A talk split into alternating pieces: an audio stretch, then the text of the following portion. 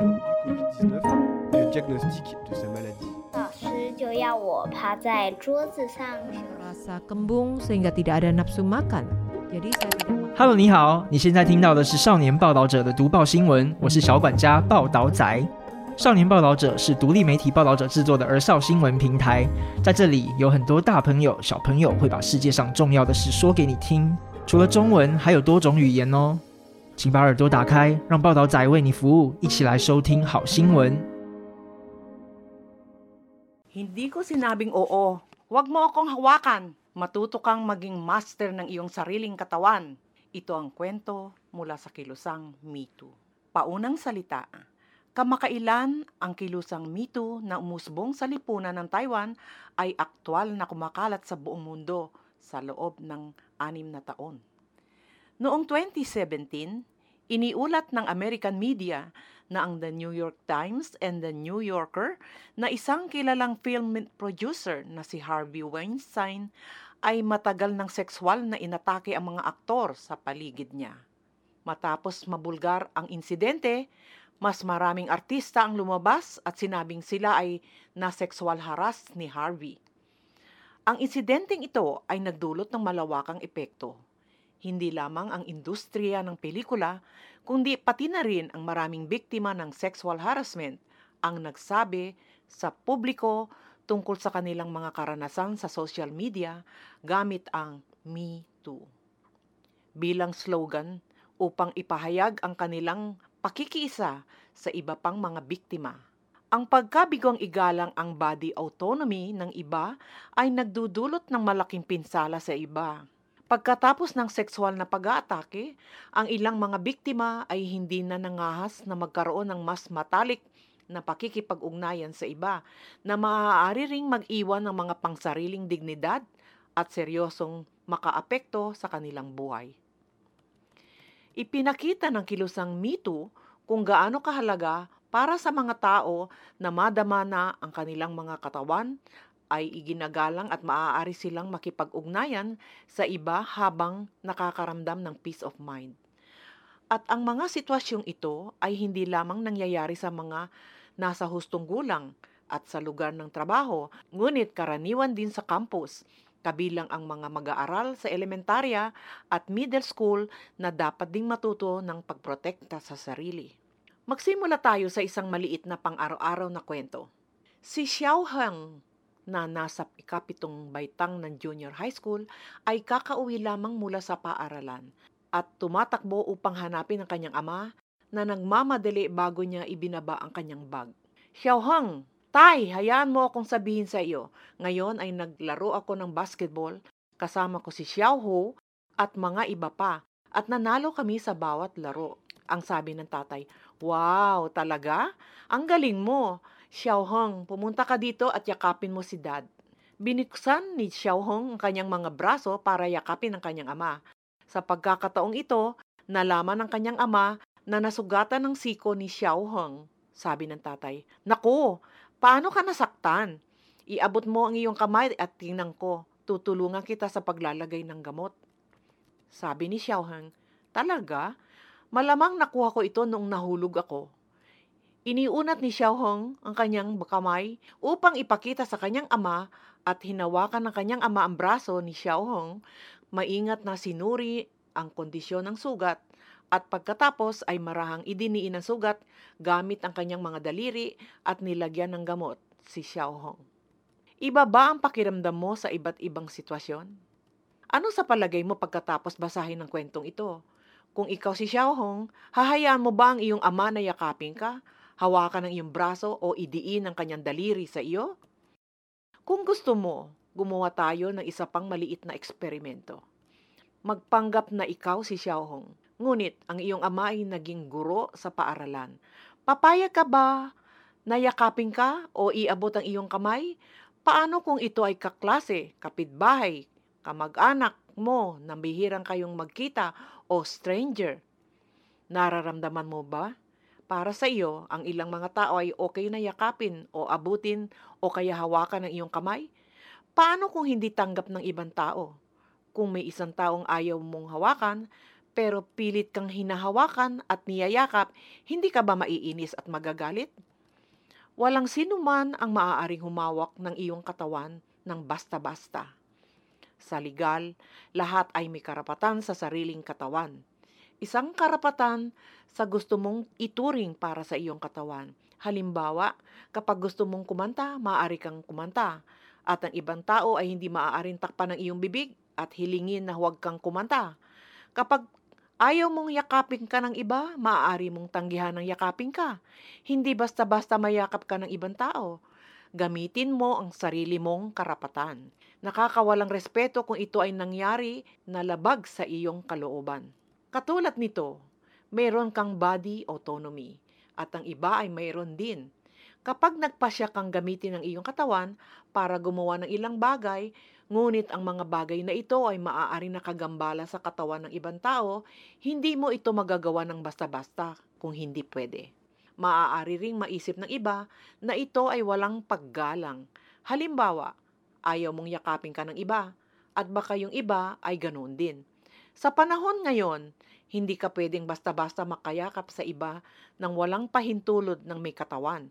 Kung hindi, masasaktan ka autonomiya yan ng katawan ng tao. Gayunpaman, masama ba para sa atin na saktan ng autonomiya ng katawan ng ibang tao? Ang basta-basta na paghawak sa iba ay maaaring sexual na panliligalig.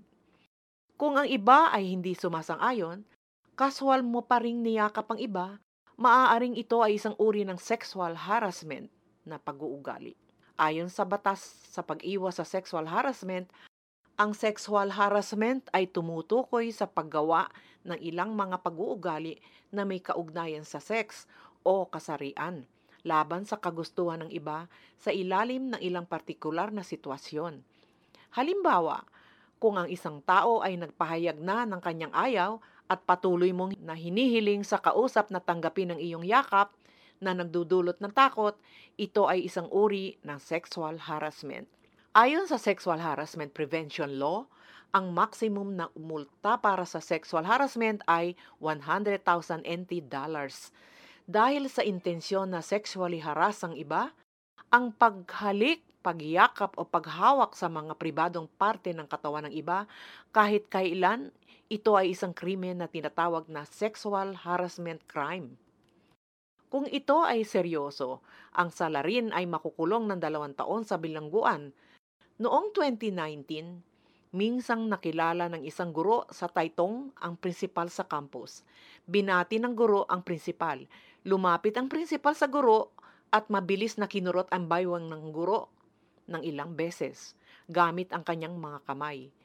Itinuring siya ng korte na guilty sa sexual harassment. Kung curious ka, ang pagkurot ng principal sa baywang ng teacher ay sexual harassment pero paano kung kurutin ng tatay mo ang bewang mo?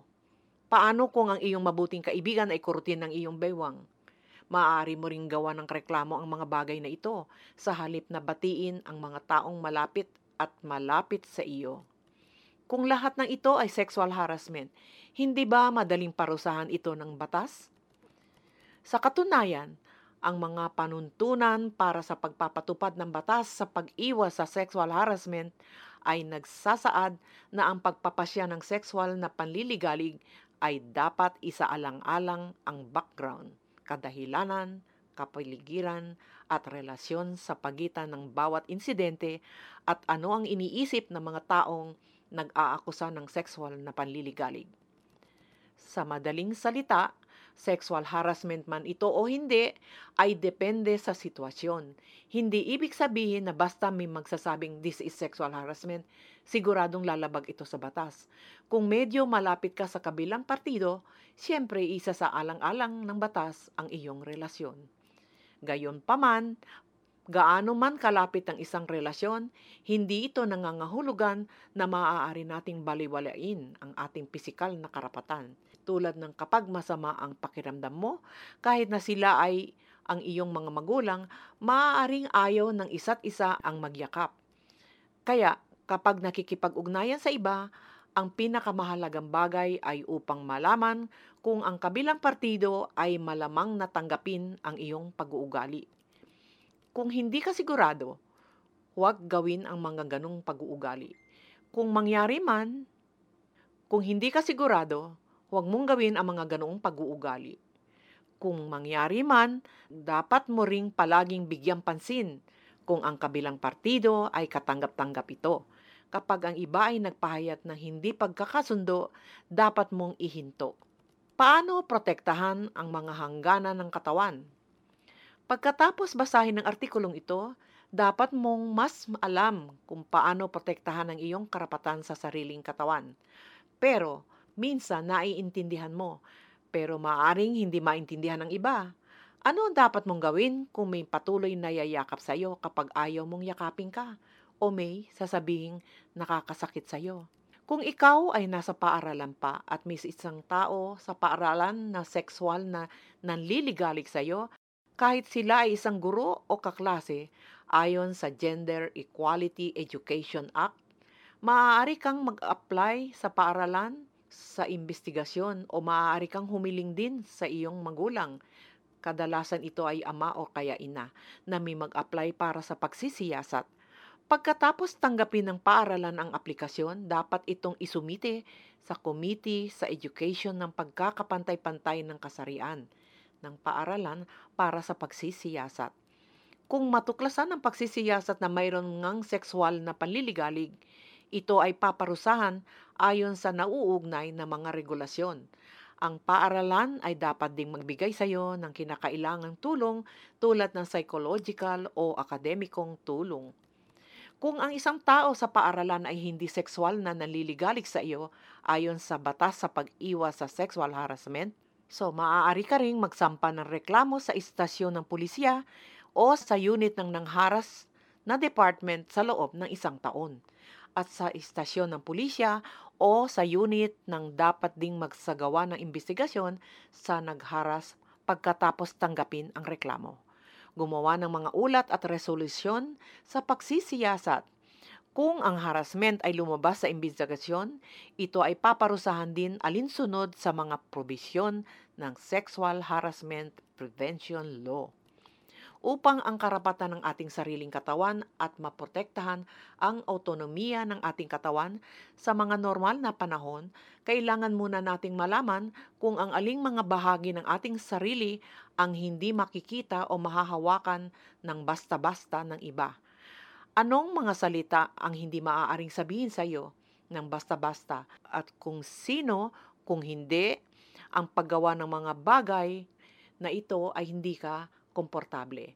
Kapag may gumawa ng isang bagay na hindi tayo komportable, ang dapat nating gawin ay ipahayag ang ating pagkaabala sa kabilang partido.